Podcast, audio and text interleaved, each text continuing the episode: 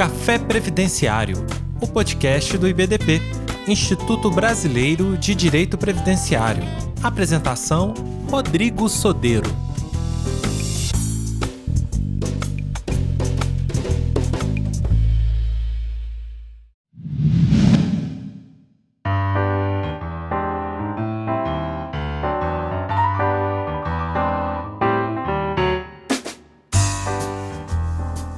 Olá, minhas queridas e meus queridos, professor Rodrigo Sodero na área, no podcast Café Previdenciário do IBDP. Sejam todos e todas muito bem-vindos. Para aqueles que não me conhecem, eu sou advogado previdenciarista, professor de direito previdenciário e hoje estou aqui para conversar um pouquinho com vocês sobre questões polêmicas a respeito da revisão da vida toda. Tan, tan, tan, né?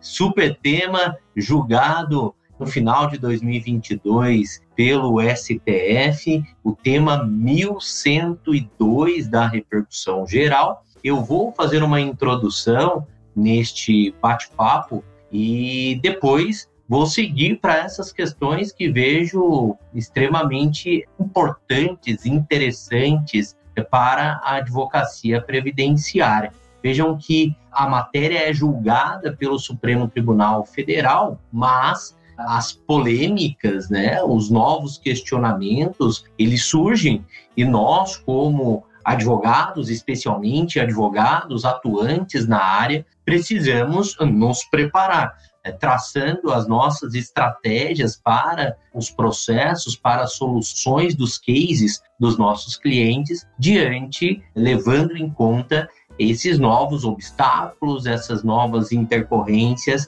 que observamos na prática. Então, a título de introdução, vamos falar um pouquinho sobre a revisão da vida toda a revisão da vida toda que nasce, queridas e queridos, em razão da publicação da Lei 9876 de 1999, publicação de 29 de novembro de 1999, que, dentre outras questões, altera o formato de cálculo do salário de benefício, base de cálculo da maioria dos benefícios previdenciários oferecidos pelo regime geral de previdência social, pelo INSS, portanto. Até a edição da Lei 9876 de 99, esta base de cálculo, salário de benefício das prestações previdenciárias era apurada pela média dos 36 últimos salários de contribuição do segurado. Após aplicávamos a alíquota de cálculo ou coeficiente de cálculo que cada benefício previdenciário tem o seu, conforme a lei. E encontrávamos, enfim, a RMI, a renda mensal inicial. Então, média dos 36 últimos salários de contribuição do segurado era sim o cálculo do salário de benefício. Podíamos voltar 48 meses para encontrarmos os 36 últimos salários de contribuição. Pois bem, com a publicação da Lei 9876, em 29 de novembro de 1999, nós temos uma alteração no caput do artigo 29 da Lei é, de Benefícios, nos seus incisos e parágrafos também, trazendo uma uh, nova metodologia para o cálculo do salário de benefício. Agora, não mais é, consideramos né, os 36 últimos salários de contribuição do segurado, mas sim os 80% maiores salários de contribuição de todo o seu período contributivo. Lembrando que a mesma lei 9876 de 1999 é a que institui o fator previdenciário, fórmula obrigatoriamente aplicada para a apuração é, do salário de benefício, né, da aposentadoria por tempo de contribuição, lá quando publicada a Lei 9876 era assim, né, e facultativamente aplicada no cálculo da aposentadoria por idade. Então, é a mesma lei que altera o formato do cálculo da média dos salários de contribuição, antes 36 últimos, agora 80% maiores salários de contribuição de todo o período contributivo, que institui também o fator previdenciário. Lá em 99, hein, moçada? Em 2015, né, nós temos apenas um lembrete, temos uma alteração na Lei 8.213 de 91, pela MP 676, depois convertida na Lei 13.183 de 2015, e a partir de então nós temos a regra de pontos progressiva, possibilitando que os segurados fugissem da aplicação do fator previdenciário no cálculo da aposentadoria por tempo, quando atingissem determinada pontuação decorrente da somatória da idade e do tempo de contribuição. Artigo 29C da Lei 8.213 de 1991. Mas isso é apenas um plus aqui, né? Porque o nosso papo é sobre a média dos salários de contribuição. Então saímos dos 36 últimos salários de contribuição e, e fomos para a média dos 80% maiores salários de contribuição de todo o período contributivo. O artigo 3 da Lei 9876 de 99, ele trouxe uma regra de amenização, uma regra de transição, uma regra de abrandamento para as pessoas que já estavam no sistema e tinham a intenção de receberem benefício, né, especialmente a aposentadoria, chama muito a atenção aqui, com o cálculo feito nos moldes da legislação anterior, com base nos 36 últimos salários de contribuição. Vejam que há uma mudança aqui, em princípio, para pior, né? Temos a, a, saímos dos 36 últimos salários de contribuição e vamos para os 80% maiores salários de contribuição de todo o período contributivo do segurado. Pensem no seguinte: é, como funciona normalmente, ou como seria para funcionar, pelo menos, né, a, a, a nossa vida é, laborativa e, consequentemente, a nossa vida em termos de remuneração. Começamos ganhando menos, aumentamos a nossa remuneração ao longo da vida, com a experiência que adquirimos, com o conhecimento que adquirimos, né? Há uma evolução e não uma involução Lução. Então vejam que antes da Lei 9876 de 99, a gente calculava o salário de benefício levando em conta somente os melhores dos melhores salários de contribuição em tese da vida da pessoa, que eram aqueles mais próximos da sua aposentadoria, os 36 últimos maiores salários de contribuição, como eu já comentei aqui com vocês. Agora, quando nós falamos da nova regra, regra, nós temos aqui os 80% maiores salários de contribuição de todo o período contributivo. Foi isso que trouxe de alteração no artigo 29 da Lei 8.213 de 91 a Lei 9876 de 1999. Então, é uma alteração em, em regra para pior. Mas o artigo 3 da Lei 9876 de 99 traz para a gente, como eu disse para vocês, uma regra de abrandamento, uma regra de amenização. Temos uma regra nova, mais rígida do que a anterior, e vamos então trabalhar no artigo 3 da Lei 9876 de 99 com uma regra de abrandamento, de amenização uma regra de transição. E diz o artigo 3 da Lei 9876 de 99 que aquelas pessoas que já estavam no sistema e tinham a expectativa de receber o benefício calculado com base no salário de benefício na forma antiga, então tinham a expectativa do direito, essas pessoas poderiam se aposentar levando em conta a média dos 80% maiores salários de contribuição existentes a partir de julho de 1994. Então temos um recorte aqui no período básico de cálculo. Não temos o cálculo feito com base nos 80% maiores salários de contribuição de todo o período contributivo, mas sim com base nos 80% maiores salários de contribuição existentes, levando em conta para apuração desses 80% maiores aqueles existentes a partir de julho de 1994. Vejam, um recorte. Aqueles anteriores, salários anteriores a julho de 1994, não são levados em consideração, em conta, para apuração do salário de benefício. Esquecemos eles nos termos do artigo 3 da Lei 9876 de 99 e consideramos no PBC, no período básico de cálculo, somente aqueles existentes a partir de julho de 94. E nesse universo apuramos os 80% maiores salários de contribuição. Por que, que isso seria mais vantajoso para o segurado? Por que, que isso seria interessante? Né? Você que está tomando esse cafezinho aqui comigo, preste atenção. É legal para que a gente compreenda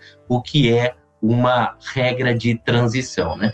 Vejam o seguinte: quando eu desconsidero os salários de contribuição anteriores a julho de 94, do período básico de cálculo, faço este recorte proposto pela regra de transição, em tese, eu estou deixando para trás, estou desconsiderando os menores salários de contribuição da vida contributiva daquela pessoa. Ora, ela, no início da vida, contribuía sobre um salário de contribuição menor, a sua remuneração era menor, então deixa isso para lá, vamos trabalhar somente com salários existentes a partir de julho de 94, entregando uma vantagem então para essa pessoa em comparação com a nova regra que levaria em conta os 80% maiores salários de contribuição de todo o período contributivo para a apuração do salário de benefício. Legal, né? Uma boa ideia, em princípio, é uma boa ideia. Ah, a carga inflacionária daquele período anterior a 94 também, não vamos prejudicar as pessoas em razão disso, né?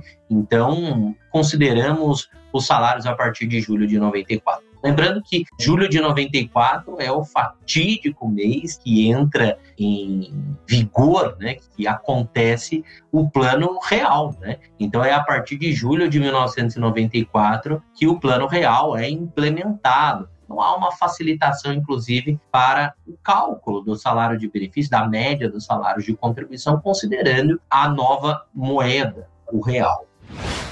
Bom, Acontece que nós, advogados previdenciaristas, começamos a perceber que, em alguns casos, numa minoria dos casos, fazendo a média dos 80% maiores salários de contribuição, levando em conta todo o período contributivo desse segurado, que já estava contribuindo, né, que já estava pagando, que já estava no sistema antes da publicação da Lei 9876 de 99, que seria o destinatário da regra de transição. Então, fazendo o cálculo com base na nova regra do 29 da Lei de Benefícios, levando em conta os 80% maiores salários de contribuição de todo o período contributivo desta pessoa, tirando a trava de julho de 1994, apurando o salário de benefício, levando em conta o universo total do seu salário de contribuição e ali buscando os 80% maiores, isso seria mais interessante. Nós começamos a perceber isso em alguns casos, numa minoria, friso, que isso seria mais interessante. Então, aquele alguém que já estava contribuindo e que teria a possibilidade de aplicação da Lei 9876 de 99, da sua regra de transição, melhor dizendo, para o cálculo do salário de benefício de uma aposentadoria, de um auxílio doença, agora por incapacidade temporária, enfim, dos benefícios apurados com base no salário de benefício, em alguns casos não teria vantagem com isso, muito pelo contrário, teria uma desvantagem, uma desvantagem. Levar em conta os salários anteriores a julho de 94 seria interessante. Quem são essas pessoas? São aquelas pessoas que têm os melhores salários de contribuição ou altos salários de contribuição antes de julho de 1994. Então, trazê-los para o cálculo do benefício é bacana. Há um outro detalhe aqui que a gente não pode deixar de comentar, né? O parágrafo 2 do artigo 3 da Lei 9876 de 99 que traz a regra de transição né, para o cálculo do salário de benefício, regra que gera, então, toda a discussão a respeito da revisão da vida toda, ele, no parágrafo segundo, ele traz a figura do mínimo divisor. As pessoas que se aposentassem, isso não é aplicável à aposentadoria por invalidez, por incapacidade permanente, tá? Mas as pessoas que se aposentassem por tempo de contribuição, por idade especial, portanto, elas teriam a aplicação de um, um divisor mínimo na apuração do salário de benefício. Na prática, é na aposentadoria por idade que esse divisor mínimo acaba tendo maior influência, né, influência negativa, reduzindo a média dos salários de contribuição. E quando nós deixamos de aplicar o artigo 3 da Lei 9876 de 99, a regra de transição, e aplicamos a regra definitiva, quando mais vantajosa, do artigo 29 da Lei 8.203 de 91, cai também, deixa de ser aplicado, cai o mínimo divisor, ou divisor mínimo, como vocês preferirem. E isso é interessante para muita gente. Eu tenho ótimos cálculos por aqui de revisão da vida toda por conta disso. Alguns dos meus melhores cálculos de revisão da vida toda é, acontecem exatamente por conta disso. O afastamento do divisor mínimo. Aliás, não fiquem em dúvidas a respeito disso. Essa é uma nova questão polêmica a respeito da revisão da vida toda após o julgamento do Supremo, positivo, favorável à tese.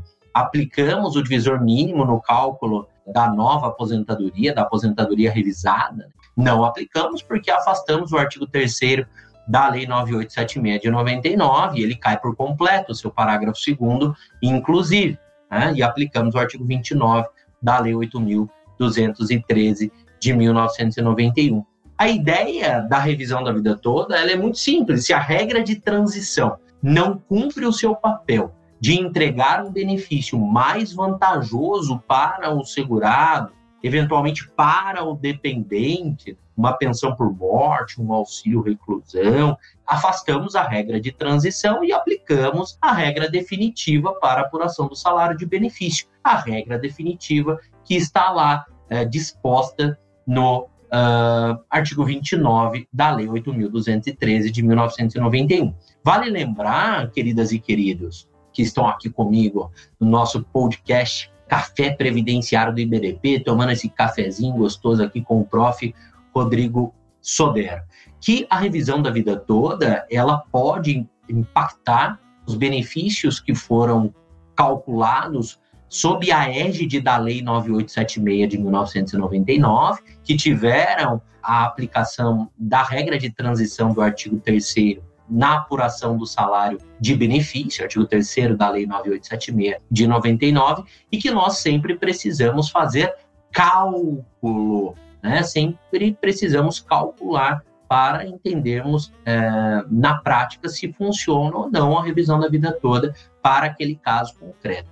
E quando eu falo em sob a égide da Lei 9876 de 99, há um termo final aqui que é a emenda constitucional 103 de 2019. A emenda constitucional 103 de 2019, ela alterou né, novamente o cálculo do salário de benefício, né? O artigo 26 da emenda constitucional 103 de 2019 passou a tratar do cálculo do salário de benefício. Então não temos mais aquela regra de transição do artigo 3 da Lei 9876 de 99 valendo a regra do artigo 26 da emenda constitucional 103. Então, queridas e queridos, estamos falando dos benefícios, em princípio, em regra, é calculado sob a égide da Lei 9876 de 1999, aqueles que já foram apurados conforme a emenda constitucional 103, artigo 26, tratando do salário de benefício aqui especificamente, eles não sofrem, no bom sentido, a revisão da vida toda.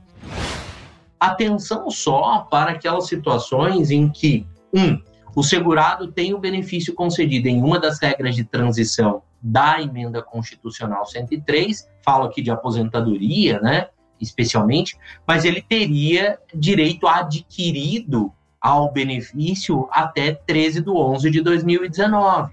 E a aposentadoria com a regra de cálculo da revisão da vida toda, aplicando a revisão da vida toda com base no direito adquirido, seria uma aposentadoria mais vantajosa do que aquela concedida na regra de transição.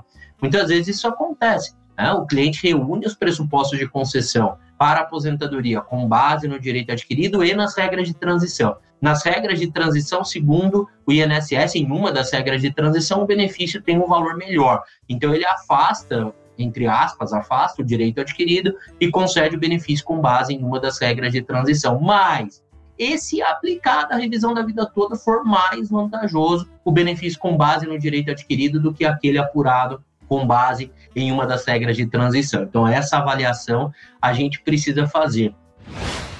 Dois, aposentadoria da pessoa com deficiência. Atenção, hein, galera? Aposentadoria da pessoa com deficiência, nos termos do, do artigo 22 é, da emenda constitucional 103 de 2019, continua tendo os mesmos pressupostos e metodologia de cálculo expostos na Lei Complementar 142 de 2013, até que lei regule a matéria, até que lei discipline a matéria. E o artigo 8 da Lei Complementar 142 de 2013, ele diz para gente que a aposentadoria da pessoa com deficiência, quando do cálculo né, da, do, do, salário de benefício, levará em conta a Lei 8.213 de 1991, o artigo 29.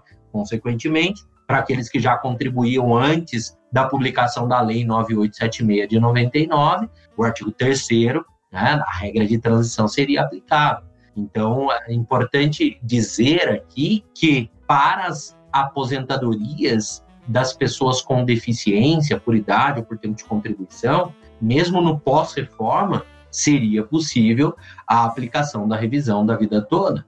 Então, é um benefício elegível, né? É importante a gente pensar nisso. São novas questões polêmicas que vêm surgindo após o julgamento do Supremo.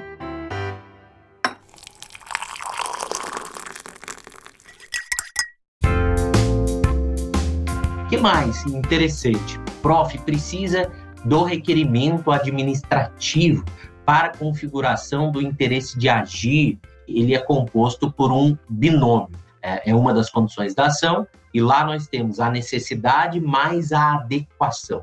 A necessidade do provimento jurisdicional, a necessidade da justiça trabalhar, do Poder Judiciário resolver aquele caso. Né? Então, estamos falando aqui de conflito de interesses, de pretensão resistida e a adequação, a adequação no procedimento escolhido. Isso é que configura, em suma, o interesse de agir uma das condições da ação. Prof, eu preciso passar primeiro na via administrativa para a configuração do interesse de agir ou eu posso ajuizar a ação de revisão da vida toda direto, digo, com relação à discussão do interesse de agir, né? Bom, moçada, o Supremo Tribunal Federal, no julgamento do tema 350 da repercussão geral, ele decidiu que para as ações revisionais, a regrinha é que é desnecessário prévio requerimento administrativo para a configuração do interesse de agir da pretensão resistida. Ora, se o INSS calculou o benefício de determinada forma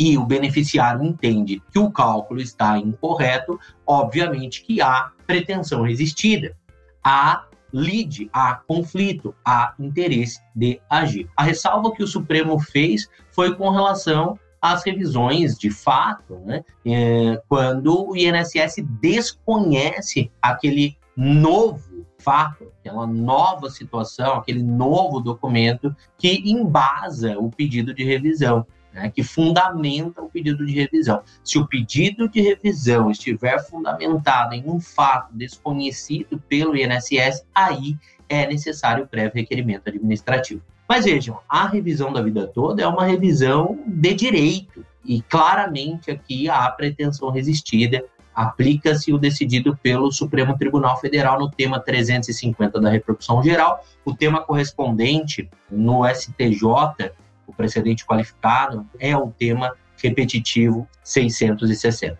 Então, para a configuração do interesse de agir, não vejo aqui a necessidade do requerimento administrativo. Prof, mas o INSS disponibilizou agora mesmo, há pouco tempo, a possibilidade, a opção do requerimento administrativo de revisão da vida toda. A gente entra lá no meu INSS, vai prosseguindo no pedido de revisão e existe a possibilidade de você optar pela revisão da vida toda, fazer um pedido específico. Bom, vamos lá. Queridas e queridos, é, requerer a revisão da vida toda administrativamente sempre foi possível, né? Direito de petição, enfim, não há maiores discussões a respeito disso. O que o INSS fez, como eu né, disse aqui para vocês, foi apenas trazer uma opção específica no meu INSS para a pessoa pedir a revisão da vida toda. Ele está separando o joio do trigo, né? Olha, você vai pedir revisão da vida toda, deixa isso separadinho aqui das outras revisões para que eu saiba quem está requerendo revisão da vida toda. Mas isso não traz garantia alguma que o INSS vai analisar um requerimento e muito menos que ele vai deferir o seu requerimento de revisão da vida toda. Aliás, recentemente houve o posicionamento do INSS no sentido de que esta opção no meu INSS para a revisão da vida toda tem exatamente esta função de separar os requerimentos. Né? É, lembro que no momento que gravo este podcast, este café previdenciário do IBDP para vocês, até o momento ainda não foi publicado o acórdão do tema 1102 da repercussão geral, ok? Então, se o INSS internalizar, certamente o posicionamento vai fazer isso, se internalizar, após a publicação do acordo.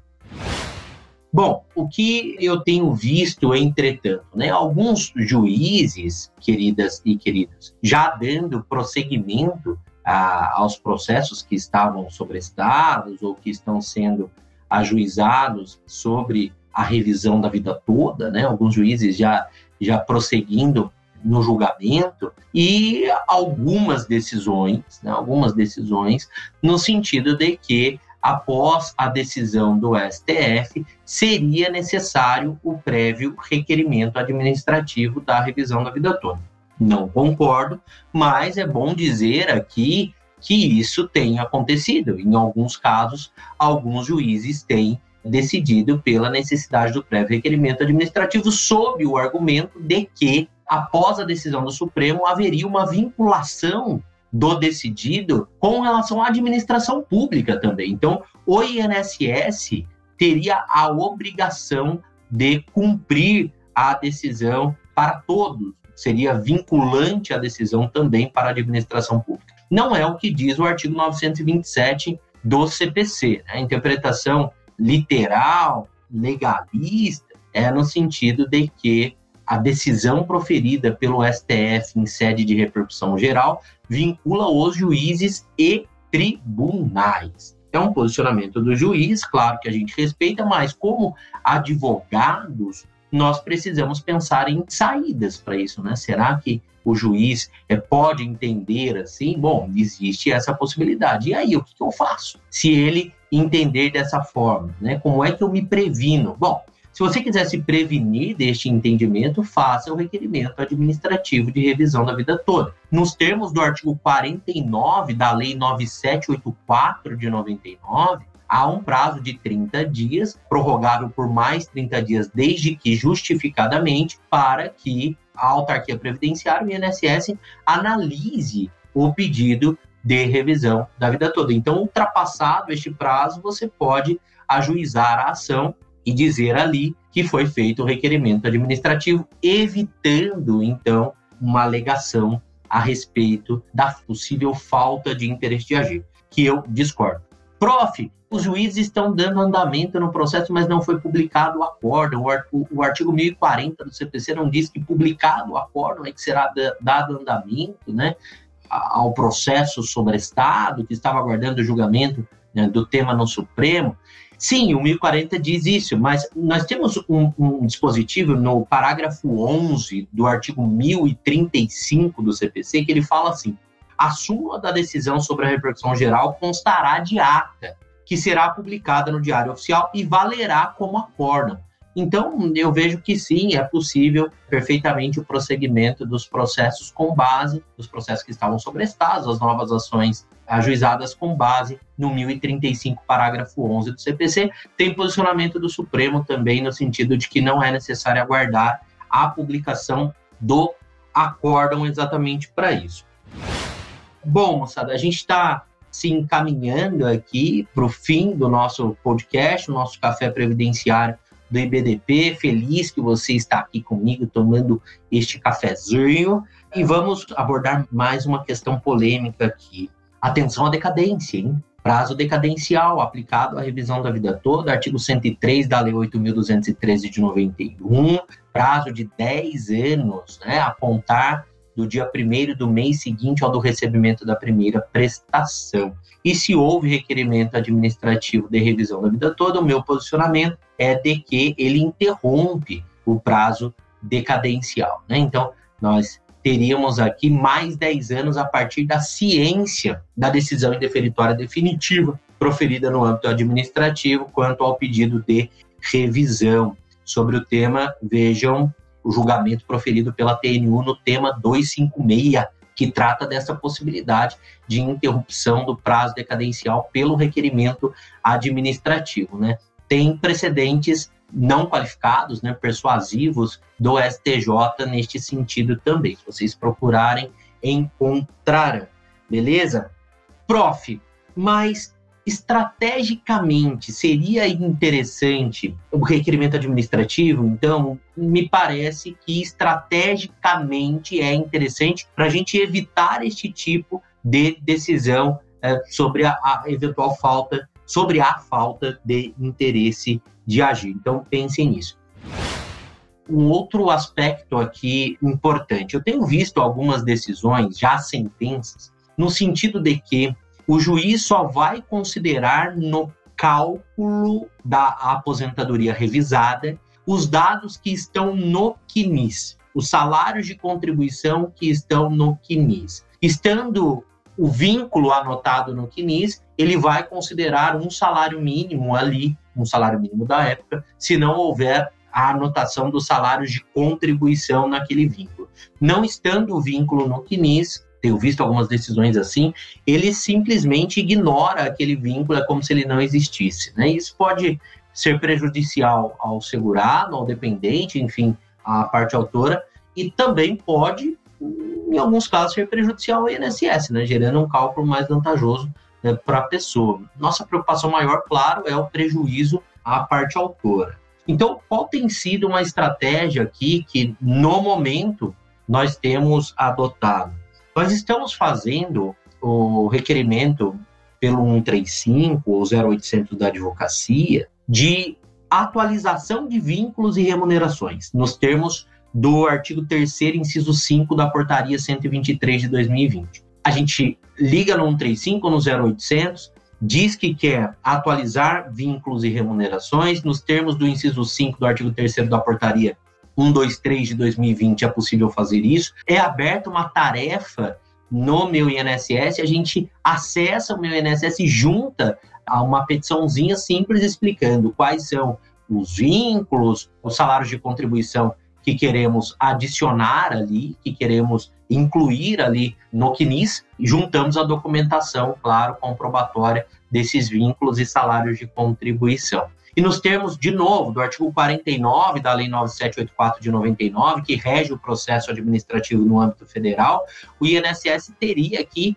30 mais 30 dias para responder a este pedido. Né? Essa prorrogação de mais 30 dias precisa ser justificada. E é interessante porque a gente se previne. E quando vai ajuizar a ação, ah, aí logo em seguida, a gente faz o requerimento da revisão da vida toda. Olhem o procedimento que a gente está tomando aqui se prevenindo ao máximo. Até para que não diga, olha, eu sei que é uma cautela bastante grande que a gente está tendo, né? Mas preste atenção no que eu vou dizer agora. Imaginem o INSS dizendo, olha, mas não foi requerida a atualização do vínculo, ou o juiz dizendo a atualização do vínculo, só foi requerida a revisão da vida toda administrativamente, e aí o CNIS precisaria estar ok. Bom, eu particularmente não concordo com isso. O CNIS, ele é um, um documento que tem o mesmo valor probatório, na minha concepção, que os carnês de recolhimento, que a carteira de trabalho, o Iuris tanto, né? Então, contestável, retificável o CNIS e os salários da carteira, os salários das microfichas, os salários extraídos da RAIS, os, os salários dos olerites, enfim, os salários comprovados documentalmente é que deveriam ser considerados. Mas alguns juízes estão fazendo isso. Então, a gente tem adotado essa estratégia. Faz o requerimento administrativo de atualização de vínculos e remunerações, logo em seguida faz o requerimento de revisão da vida toda administrativamente, informa, logo em seguida eu digo no mesmo dia mesmo, informa a realização do requerimento de atualização de vínculos e remunerações. Repito que é uma cautela grande que a gente está tomando aqui, mas é uma posição que eu gostaria de passar para vocês que estão aqui no Café Previdenciário do IBDP, da advocacia, de alguém que trabalha com isso e está há anos e está pensando nos entraves que você que está aí me ouvindo pode enfrentar no seu dia a dia. E aí esperamos os 30 dias, caso não haja resposta, não tivemos resposta em nenhum dos casos ainda, a gente ajuiza a ação e informa isso em juízo. E requer especificamente agora na ação que os salários de contribuição comprovados documentalmente sejam considerados no cálculo, também por cautela. Bom, eu acredito, moçada, que nós trabalhamos aqui no podcast com as grandes novidades, as maiores angústias que a advocacia previdenciária tem enfrentado nos últimos tempos a respeito da revisão da vida toda, tema 1102 da repercussão geral julgado pelo Supremo, favoravelmente aos beneficiários. Eu agradeço a atenção de todos vocês que estiveram ouvindo o prof. Rodrigo Sodero aqui no Café Previdenciário do IBDP. Agradeço a professora Adriane Bramante, presidente do IBDP, pelo convite e todos os demais amigos que trabalham para que isso aconteça e até uma próxima oportunidade. Um grande abraço.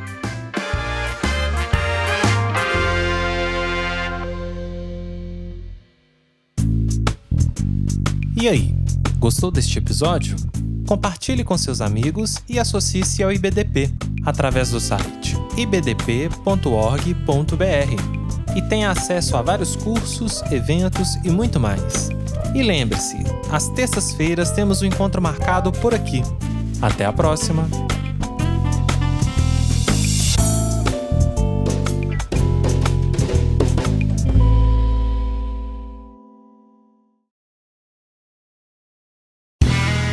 Este podcast foi editado por Play Áudios.